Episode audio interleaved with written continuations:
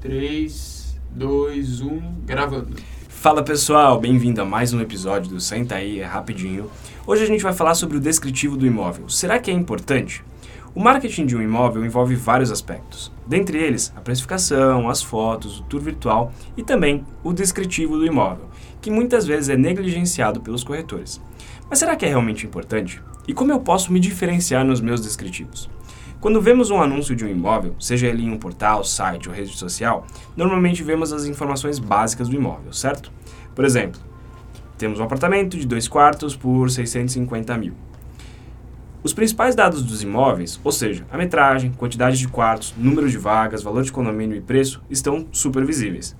Esses são os dados básicos e de fato são os mais importantes. Mas o que mais nós podemos colocar em um descritivo de um imóvel? Cada imóvel tem uma história, um perfil e características únicas que os distinguem dos outros. Então, precisamos descobrir essas características e as destacar em nossos descritivos. Agora, vamos imaginar que a gente está anunciando um carro ao invés de um imóvel. Eu vou ler para vocês dois textos e eu quero que vocês me falem qual deles parece mais agradável. Vamos imaginar que vocês estão vendendo o Honda Civic 2019. Primeiro texto. Vende-se Honda Civic 4 portas, motor 1.5 turbo, versão Touring, 0 km, automático, todos os opcionais, porta-malas grandes. Venha conhecer. Agora, veja o outro texto. Apaixone-se pela décima geração de um carro amado por todos. Com visual futurista, o novo Honda Civic é o carro perfeito para quem busca o conforto e a praticidade de um, de um carro para a família, mas não abre mão de certa esportividade. Com motor 1.5 turbo de 177 cavalos e com porta-malas de 519 litros, o Civic 2019 é o carro ideal para você. Com o downsizing do motor, o Civic passa a ser mais econômico, sendo uma ótima opção para ser usado no dia a dia. Qual, deste do... Qual destes dois te deu mais vontade de comprar o carro? O segundo lhe pareceu mais atrativo? As informações do primeiro são relevantes e importantes, mas com certeza são informações que o cliente já sabe ou já viu no anúncio. Mas no segundo descritivo temos algo a mais. O segundo anúncio nos faz imaginar situações e utilidades para esse carro, além de nos dar informações extras. Da mesma forma com os imóveis, nós devemos destacar as qualidades dele, os diferenciais, fazendo com que os leitores do anúncio se imaginem neste imóvel. Bom, mas como eu posso saber os pontos que eu preciso destacar?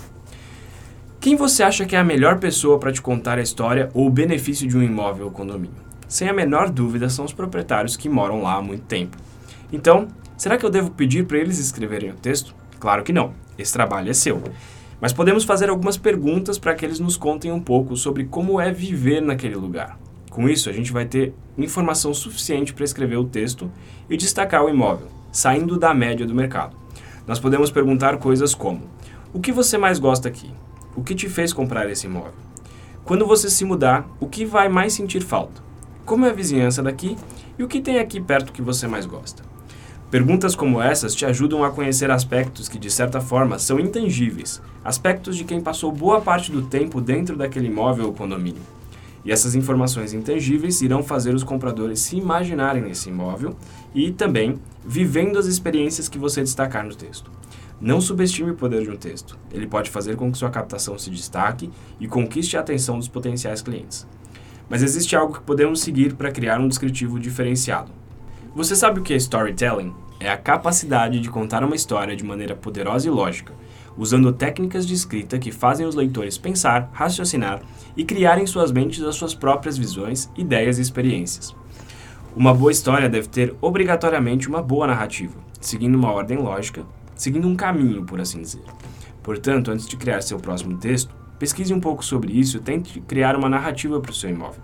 Destaque a história dele. Pense também em quem é o possível comprador de seu imóvel. Imagine como essa pessoa se comunica e tente criar uma linguagem que combine com esses clientes. Por exemplo, se você acredita que seu público é mais jovem, destaque fatores que poderiam chamar a atenção deles, além de usar uma linguagem similar a deles, sem exageros. Utilize técnicas para fazer as pessoas pensarem e criarem imagem, imagens mentais, usando palavras que as direcionam a isso, como imagine ou pense. Assim, seus textos terão vida própria. Busque se distanciar do básico, afinal, de quem faz o básico, o mercado imobiliário já está cheio. Quanto mais você se diferenciar em todos os aspectos do seu negócio, mais produtivo e rentável você será. Vale lembrar que o descritivo é apenas um ponto que devemos aprimorar, mas que com certeza pode fazer seu imóvel se destacar. Assim, você também se destacará como profissional.